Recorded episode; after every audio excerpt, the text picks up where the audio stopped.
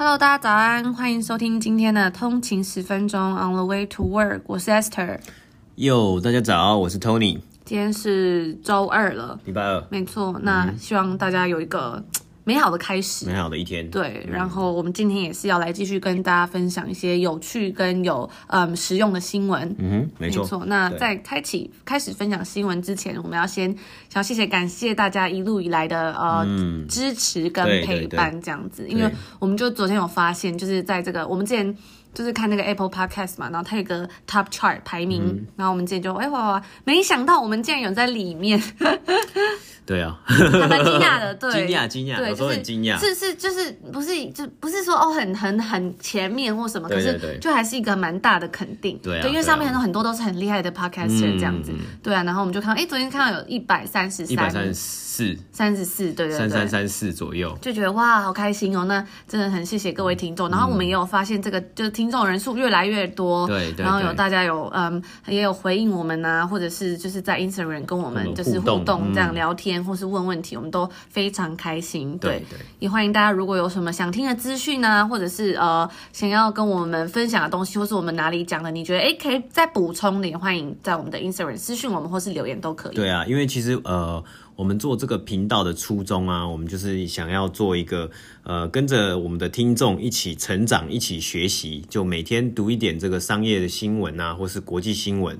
没错，其实我觉得我到现在我们做到第今天是第三十二集，就 EP 三十二，我就觉得蛮有感触的。嗯、虽然才一个月，对，但是就觉得说，哎，从一开始我们做了很多集，我们就想说，因为常常我们在电视上啊，或是手机滑的时候看到新闻，那那些字都很耸动，或者是字都很难，那或者有些评论家他就会这样写的，好像很难读，这样很难吃进去。对，对，但是就花一点时间了解之后，就发现，哎，原来也就是这样子。那大家有时候就讲的好难哦，那我们就想说，哎，可不可以用比较简简单的方式，一个深入浅出，对啊，就是讲给大家听啊，就是比较简单这样，然后我们也可以自己学习。那其实做到这一个月以来，我真的觉得有有一点点差别。像是我们第一集就跟大家讲说，这个孟晚舟的这个双重犯罪到底什么叫双重犯罪？到后来甚至是一才啊，一才上线是什么？就是呃，跟大家讲解，简单的讲比较好懂。对。甚至是这个我们嗯前几集。很多一些像是北美股市啊，北美股市对，对？介绍指数。对啊，或是一些这种国外的新闻，有一些是比较多英文啊，那可能而且有时候看新闻很多，你很难去这个消化跟选择，那我们希望可以做到帮你去筛选啊，然后去。找一些我们觉得哎、欸、可可以来呃好好的谈一下的，好好的深入了解了一下的，但是还是深入浅出 这样子。我觉得有一个就让我想到，就是因为有的东西真的是要累积，嗯，就像学英文一样。我印象很深刻，我以前高中在补习，对，虽然很多年前啦，对，嗯、但是就记得那时候那个补习班老师就在讲台上面就说，哦，你们要知道哦，学英文就是要慢慢的呃，就是什么呀，慢慢累积，就像盖房子啊，你就是像那个叫什么？呃，沙拉油还是那种沙拉油是什么？就是那个油啦，就是。煮饭的那个油的那个瓶子嘛，油桶油之类的，正方形的那种，不是，是那种铁盒哦。我我我我脑中想的是塑胶的，塑胶盒。他说就是你每天背十个单字跟背一百个单字啊，就是像在盖房子。你如果少一点，你的盒子就越少。那你要慢慢把它建立起来，这样你的地基才会稳啊。然后你也不可能马上就看得到说有一个高楼大厦，高楼大厦都是从平地盖起来等等之类的啦。所以这样你油才够多，才可以拿去炸炸东西。好像不太好笑哦。对，反正重点他应该要讲的是说。呃，就是跟我们一样嘛，就是很多东西是要时间累积起来的，对，对，所以我们就有发现说，哎，其实讲到现在哦，很多东西我们都可以回去推，比如说我们今天讲到什么议题的时候，就可以说，哎，我们某一集有这个像中印议题，我们也有讲了两集这个 Remove China App，对，还有那个汽车产业，我们讲了很多呃电动车，对啊，电动车还有 Volkswagen，还有那个 Boring Company，对盖隧道的，对啊，所以就是我就觉得说，哎，真的很感谢大家，因为有这个机会，我们才有办法这样一起学习。嗯，真的也是得到了非常多，然后也很谢谢大家的鼓励。对啊，那如果大家有一些任何你你想要分了解的知识，或是说你想要分享的知识，我们都很乐乐，就是乐见看到你分享在我们的 IG 上面，可以跟我们一起聊聊天啊，一起一起互动。没错，我们都会回复。然后如果大家也呃，就算呃喜欢我们的频道的话，也希望大家不吝啬帮我们 review，然后按赞，追踪我们 IG，把我们推上去，让我们在呃怎么讲，前进一百吗？前进一百，好，我也不知道。对，大家一起成长。对，但最最重要的还是谢谢大家的陪伴，我们真的是非常衷心的感谢。哎，最后我们还是要讲一下，最后再讲一下这个，我们为什么要叫通勤十分钟？因为有人说现在好像变成通勤四十分钟，对对。所以这个通勤十分钟一开始就是很顺，那这十分钟，我先讲一下这个十分钟其实是一个意向的代表，嗯、就是我们只是想要说，就是说你用十分钟，就是短短的时间，你就可以呃每天每天读十分钟就可以进步的这种感觉啦。嗯、可是好像很难用很短的字来表达吼。嗯，对，就是就觉得天通念通勤四十分钟跟通勤三分钟就没有那个感觉了。嗯、对，而且我觉得就是很大的一个。概念是说，其实每天你只要花这个通勤的时间，你就听，比如说我们哦，听我们的频道或其他 podcast 也好，嗯、对，就可以怎么讲，一个月就可以看到一些效果。嗯、真的，我觉得我现在好像在直销，然后在卖产品，没有啦，我只是就觉得。对啊，我我我记得我第一集的时候有分享过，就是嗯，大家通勤的时候，还记得就早以前上班早上八点去去搭捷运，就跟沙丁鱼一样挤，你很难就把手拿起来用手机划手机或看什么东西，所以你可能就是顶多就是戴上耳机听听音乐。而且我觉得有时候通勤因为很挤，然后你在划手机，就隔壁的就是阿姨或什么都会偷看。对，我都有这种偷看，而且有时候很烦的，有时候比如说好了没有，就看可能在看一些私人的东西或什么，然后。就那个，他就隔壁的人就以为你不会发现，嗯、然后就这样斜眼看，就很不舒服。但可能我好像有时候也会想偷看人家在看什么，哎？就有你这种人。对啊，所以没有，所以说是我们就说，那你可以不用看手机，你就可以戴上耳机啊。如果没有要听音乐，你就可以来听听我们通勤十分钟，嗯、那陪伴你的上班时光啊。然后呃，早上可以听一点国际新闻，然后醒醒脑。然后一起、嗯、一起进步，一起学习。对，但我有发现很多听众也有跟我们分享说，他在上班的时候听，嗯然后或者是在呃运动的时候听，做家事的时候、运动的时候，或者是我甚至有洗澡的时候听。洗澡的时候听，嗯、哦，很亲密哦，很。好哦，好，对啊，所以就是就是真的谢谢大家。嗯，嗯对。那我们就继续努力为大家产出好的节目。对对。好，然后我们今天要赶快来回归正题，我们今天要跟大家分享几个新闻。第一个就是。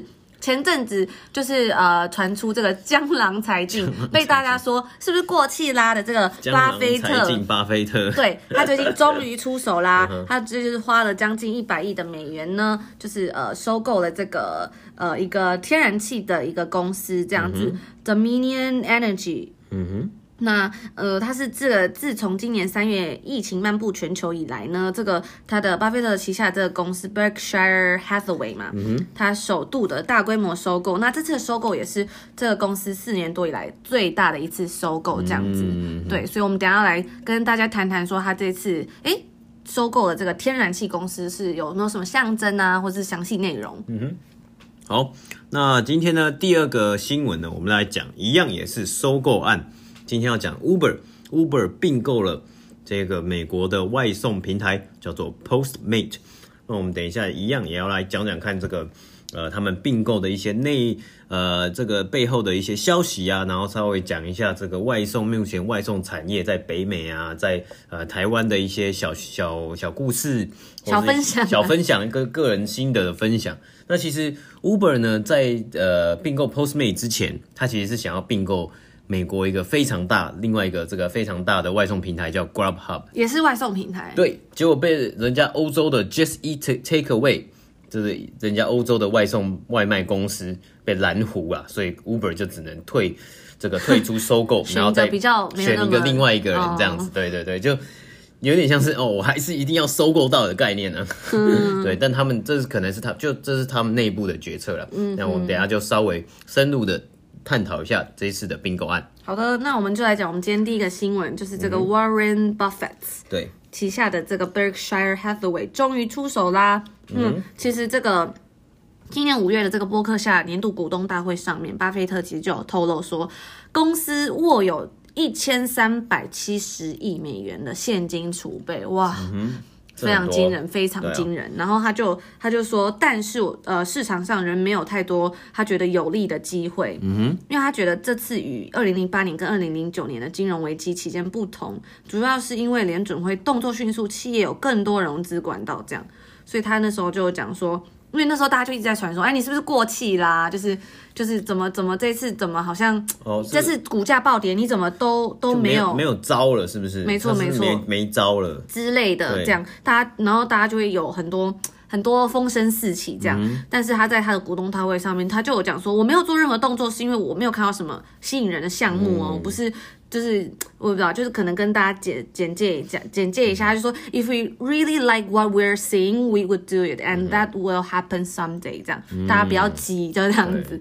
对。那我觉得很厉害，因为巴菲特已经是一个八十八岁的老先生。对对对对对，对我刚刚看照片，我才发现，哇，这真的是一个就是掌管这么大公司，对对对，真的就有点老态。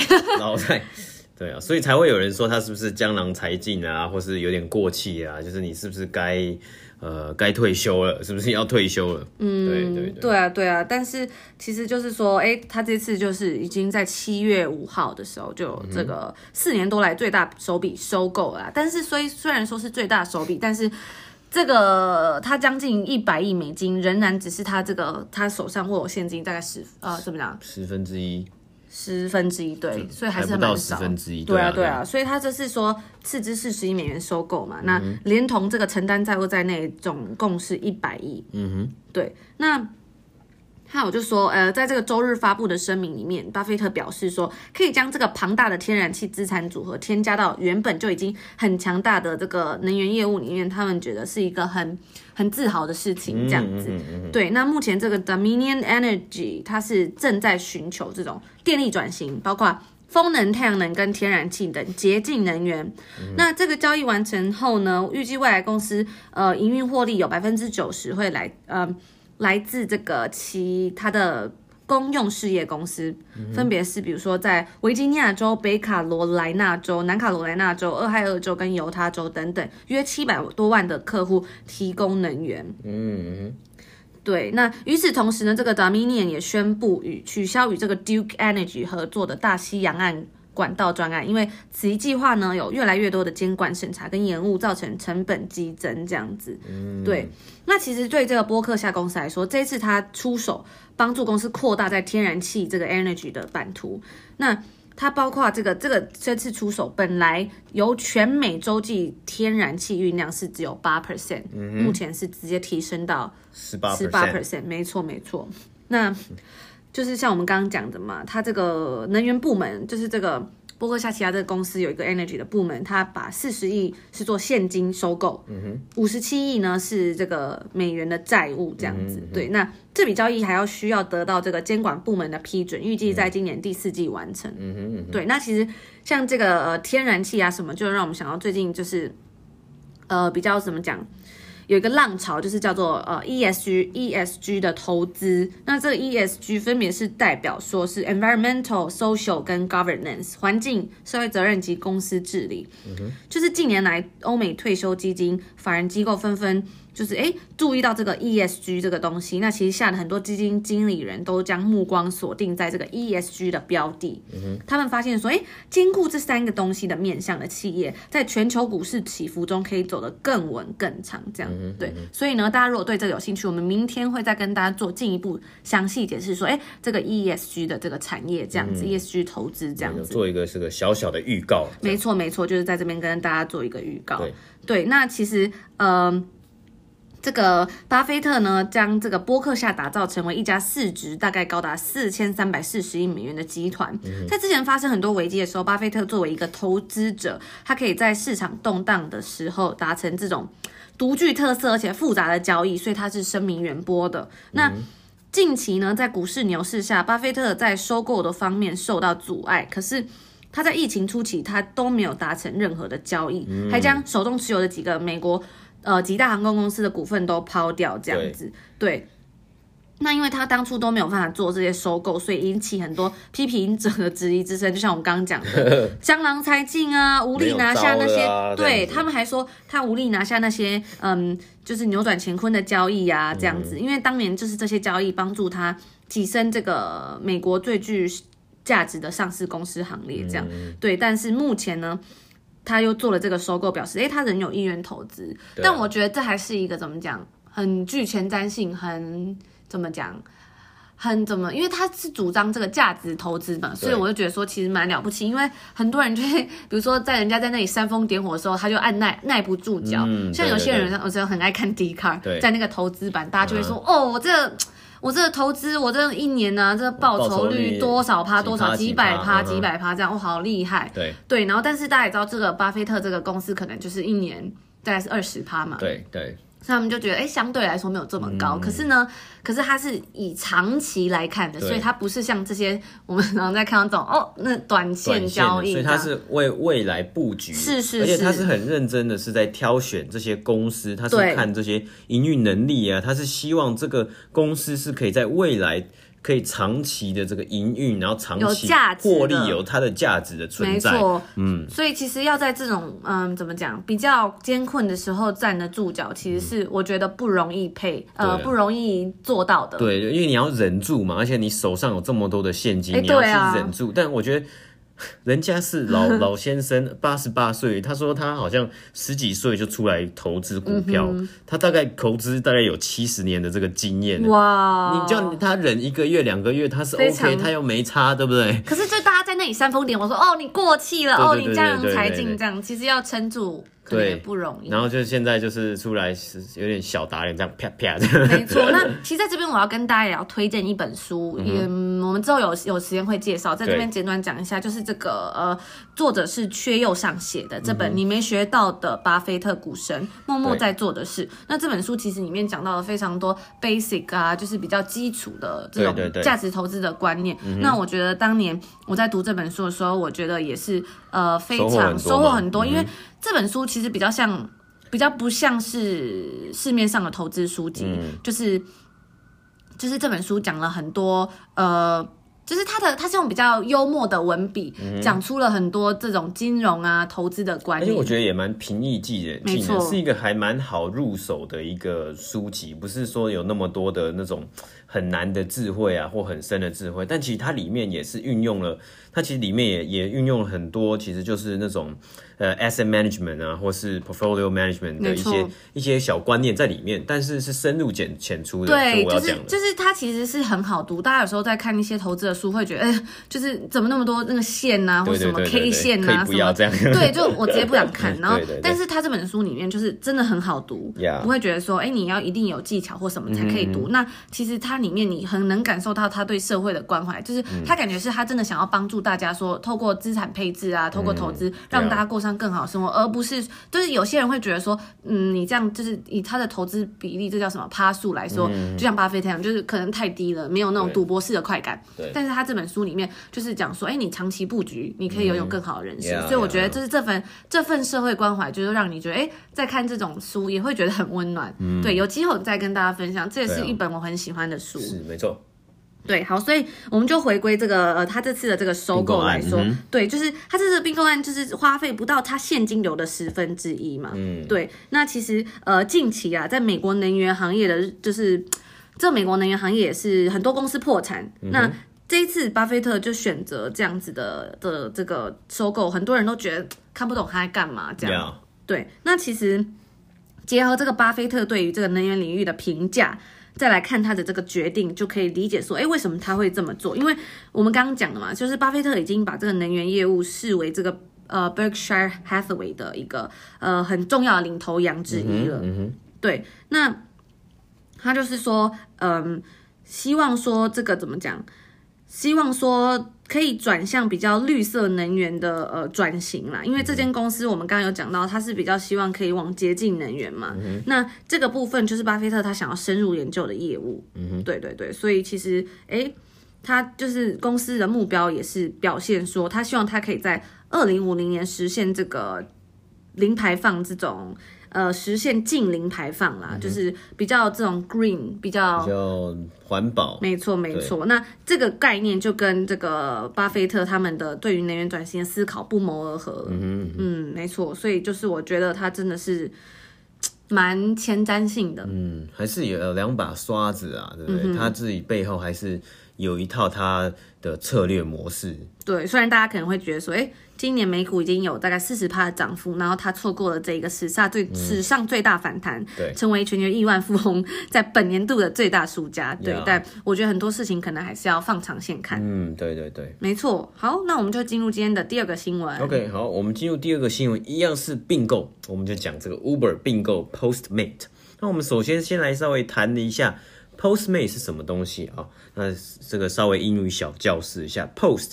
它这里呢，它的创办人有分享过，Post 这里叫做这个 Postal Service，就有点像邮局的概念。我只有想到 Post Malone，我我也想要 Post Malone，好，不是，但不是，是邮寄的概念。那 Mate 呢，其实在英英国呃英语英国的英英式英语里面呢，Mate 其实就是一个朋友的概念，所以就是邮寄的朋友。那它的理念就是你在一个城市里面，你可以寄送，你可以收到任何你想要买的东西。假假设呃，就是你不用去邮局特别去寄这，呃，假设你今天要寄一个包裹给你的朋友，那他其实只住呃离你两条街、三条街左右，那你可能在上班。那你不想要跑去邮局寄，你怎么样呢？你就呃联络这个公司，然后请他的呃，这有点像机车快递啊，就是请那个快递上来，然后收，然后就直接呃骑去，这样是非常快，就是可能一个小时，他们标榜一个小时之内就会送到。那近年来，他们就是跟很多呃呃每个城市的一些美国的各个城市的 local 小的还有中型的餐厅合作，推出这个美食外送的服务了。那就跟很多呃我们说耳熟能详的 Uber E 啊、f o o Panda 在做同样的事情。那美国这里或北美洲这里比较大，就像是 DoorDash 还有 Uber E。好，那这一次的并购方案呢，Uber 呢是用这个股这个股票直接交换的方式，等于说 Uber 呃呢 Uber 会发行大约八千四百万张的股票，然后直接去呃给 Postmate 的股东。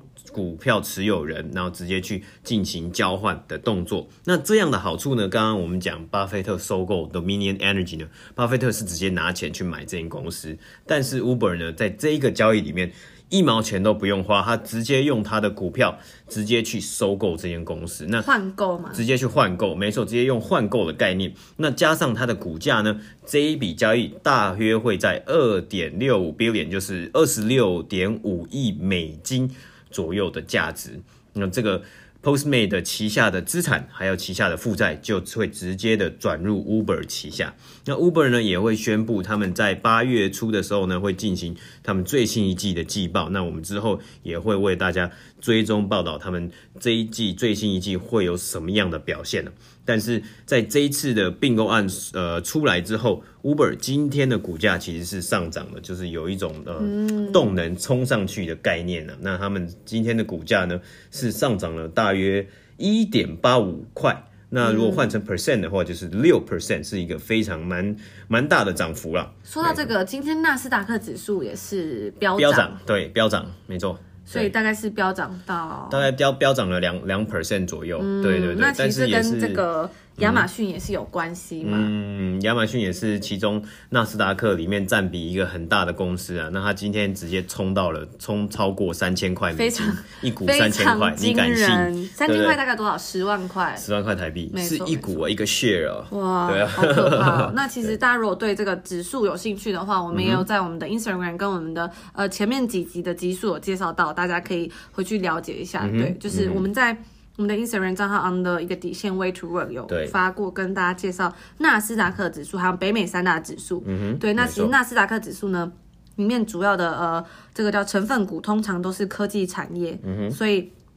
纳斯达克指数的波动通常会比其他两个，比如说标普五百啊，或者是道琼这个工业指数都还要大。来的大。对，因为它的这个科技产业产业的指数大概占了就是一半了。嗯，而且最近呃，现在全球比较夯的就是这主要一些这些科技产业嘛，没错，它的公司的规模也非常的庞大。对，那他们只要一动。就会很可观，这就是很震动。对啊，那像前三呃，它的前几家公司，比如说像微软嘛、嗯、，Apple Apple，然后亚马逊就是第三名亚马逊，然后还有 Alphabet、嗯、Facebook、Intel 等等，都是比较偏向科技类的。嗯，没错。对，大家如果有兴趣的话，欢迎在嗯追踪我们的 Instagram 或是收听我们之前的集数都有介绍。对对，好，那我们就讲回来这个外送平台啊。那讲到外送平台呢，我们就可以稍微讲一下，在疫情之前呢，其实有时候啊，我我自己的一个观察了，就是有一些店家其实他们会，嗯，会拒绝，却不太想要跟外送平台服务公司合作，因为外送平台会自己会抽一个成，会抽一个趴数，然后呃，然后他们还会，甚至有的外送平台会限制说。你这间餐厅，你只能，你不能在我的外送平台的 App 里面涨价，你只能维持跟 Dine 就是跟内用还有外带一样的价格。嗯，那这个时候，那这餐厅要赚什么？它的这个毛利就会呃缩小啊，因为它还要付这个外送平台一个费用。那如果大家都用外送平台的话，外呃内用跟外带的人数会不会因为外送而减少？这是一个非常大的这个。这我觉得是一个很大的矛盾啊，对于这些 local 的餐厅来说。嗯，像我之前看有些小吃店什么，就是生意非常好，他们其实不太愿意使用这些东西，对对对，因为这可能会鼓励消费者变相就是订外送。对对，对，他其实本来就是消费者可能讲哦，我就骑个车去买那你现在就是订外送嘛，我就有很多促销。我就躺在家里吹冷气。对，可是他本来有这么多的客户，他就要分钱给这个外送平台，对对对，然后导致大家也不想出门直接去买，就客户就流失掉。没错没错，这样反而用这个好像。不太好，嗯，呃，不增反减，那他干嘛用？对对对对，那但是这个是疫情之前，但疫情之后呢，就是出现了一个非常重大的改变，因为在这里，呃，北美疫情，餐厅是无法内用的情况之下，外带跟外送就成为了主力。那 Uber 自己也有报告，这个上一季的这个，呃，他们外带的。外送了，他们外送的业绩呢，其实是成涨幅是非常非常的大的。那因为刚好 Uber 的这个轿车服务呢，其实在北美是收入是有下降的。那刚好外送服务呢，就有稍微的呃稍微勉强的补强了一下。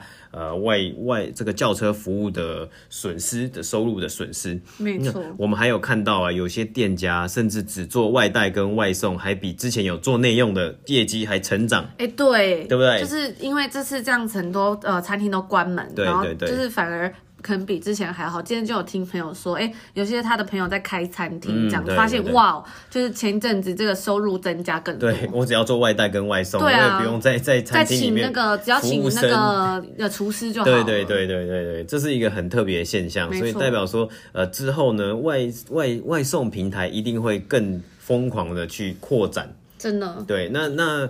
要扩展，你就要讲到你要怎么扩展，就是你要得到第一名的 market share。那你要怎么样得到第一名的 market share 呢？很多外送平台呢就会开始并购其他的外送平台，还有削价竞争吗？对，还有削价竞争。那你削价竞争，你要讲什么呢？嗯、我就想到我之前其实很常在那个，就在台湾时候很常点外送，然后就就是就是就有发现呢、啊，在又是迪卡，就我在看迪卡上面，嗯、就大家就会讲说，哎、欸，就是 Foodpanda，就是他们有时候点了东西，然后就是。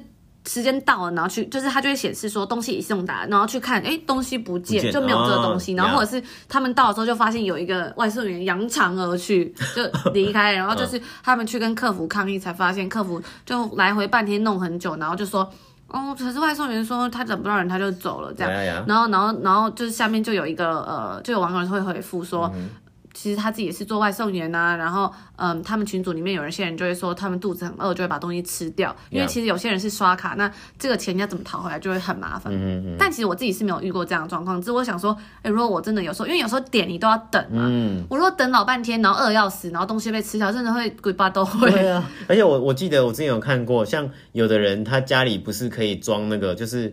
人家按门铃，你就可以看到外面的人的情况吗？Uh, 然后他有一次那个外送员按了，然后他就看到那个外送员就从他的那个袋子里面拿了一根薯条在吃。是真的吗？我有看过，好像是真的，真的新闻有报。对啊，那他那个画面就有截下来啊。好尴尬哦。可我自己是没有遇过，我用 Foodpanda 是没有遇过这样的状况啊。嗯、我自己是，我是觉得还可以，因为有有一次我就订饮料，对，然后就就我帮大家订，对，然后我就想说啊，你是我想喝嘛，可是就不可能订一杯，就也顺便问就有没有人要喝。嗯，心心念念等等等，终于来了。外送员在门口就说：“哎、欸，不好意思哦，有有一杯饮料就有点那个什么，就是有滚出去，他骑车去哪里？就滚到马路上就不见了，滚出去。他就说真的滚出去，然后他就说：哎、欸，不好意思，有杯饮料滚出去啊，那杯看多少钱，我我直接还你这样。对对对。然后然后他就说：哎、欸，那是哪一杯？这样，嗯，就我哥去拿，他说哪一杯，就发现是我的饮料，然后我就在家里面发出哀嚎，嗯、我说啊，我就是我想喝，我想喝水帮大家顶，结果我饮料竟然飞出去，就很生，也没有很生气，就有点哀怨这样。嗯、然后那个人就本来要退钱，他就说啊，不然我再去帮你买好了。嗯、我看那个好像我听到那个声音，好像很伤心。对对对。他就真的就是要帮我去买一杯饮料，我觉得很不好意思，这样、嗯、还问我说你想喝哪一家这样子。对对对。当时我就觉得那也是还不错，可是这种可能就是见仁见智，嗯、有些服务就是有些外送人员就还蛮好的，对，对对。有些人就不知道，所以有时候你刷卡的时候要小心，因为退款啊什么都很麻烦。嗯、但像 Uber Eats 在台湾。好像就评价就蛮好，普遍是好，还蛮好的。就以服务来说，就他会，比如说送餐，他会一定会拍照嘛，然后他会跟你鞠躬说用餐愉快啊，等等的，对对，所以大家还是要小心。对，所以除了价格战的方面之外，服务也很重要。其他服务啊，还有你其他的这些呃品质啊，你能不能做做的就是比其这这些外送平台。都来得好，也是一个非常大的呃考量。那我觉得，你如果要增加服务的话，第一个就是直接并购其他的公司，然后把就是各个就是每一家公司的厉害的地方都把它吸取过来，然后拿到就给消费者更多的享受嘛。给消费者更多享受，他们就比较会倾向于来订你的，而不是就是单纯去玩。价格战，因为你玩价格战就是代表说你就是烧钱嘛。你看，无无 foodpanda 用免运，他就是在烧钱啊。嗯，对啊。那呃，所以我们就呃聊回来这边，这个呃 Postmate 跟 Uber，Uber 是宣布说 Postmate 其实还是会单独的运作，只是之后呢，Uber Eat 还有 Postmate 的司机可以连通，所以你可能一个司机可以，你可以送 Postmate，也可以送 Uber Eat。那他们两家公司的呃背后的 engineer 啊，还有背后的 technology 啊，也可以。会会互相的分享，就是让这个外送的服务呢更加的壮大，更加的方便，让消费者对。对但我有发现呢，就我刚刚有订饮料，然后我就发现像在温哥华这边有一些亚洲餐厅或者是饮料店，嗯、就是他可以，你可以去他的那个粉丝专业，就是粉丝 Facebook 粉丝团或者是什么 Instagram 这些看，他们有的都会提供外送服务，就他们自己店家的外送，对他们自己店家，嗯、就像台湾其实有时候就高中时候不是很常订饮料嘛，就大家传一传，然后订个十杯，就还送一杯，店员就走过来送，对对对，就帮你们送，然后其实这里也有一些是这样，因为我就发现呢，像在这里的 Uber 有时候都会送那个折扣，可是他折扣就比如说。说四十八块的餐厅，然后折十，就餐点折成三十八。可是你买单的时候发现是五十八块，就你你所以你要加很多哩哩啦啦的费用，就你才发现说原来它的 service fee 啊，它的可能嗯 tip delivery fee 都超，就是 service fee 搞不好七块，对。对，然后就是哎加加，其实跟别的平台没有打折是一样，就有种被骗的感觉，大家要注意一下，没错，嗯，对。好，那我们今天就分享到这边。对，那大家如果对这个 ESG 的这个呃投资，还有呃，我们明天可能会跟大家分享一下这个我们刚刚讲到这本书。对对，就是我觉得哎，影响我也蛮大，觉得是投资新手必读的这本。呃，像是投资的入门书，入门书，没错没错，入门圣经有到圣经吗？没有，有没有，就是，但是它就是不只是投资啦，就是你还可以有一些观点这样，可能一些理财的观念啊，或是人生的观念分享这样，我们就明天跟大家分享。对，今天不然不然又讲太久，等下大家又说不是通勤十分钟吗？OK，对，好，那就祝大家有美好的一天。没错没错，好，拜拜。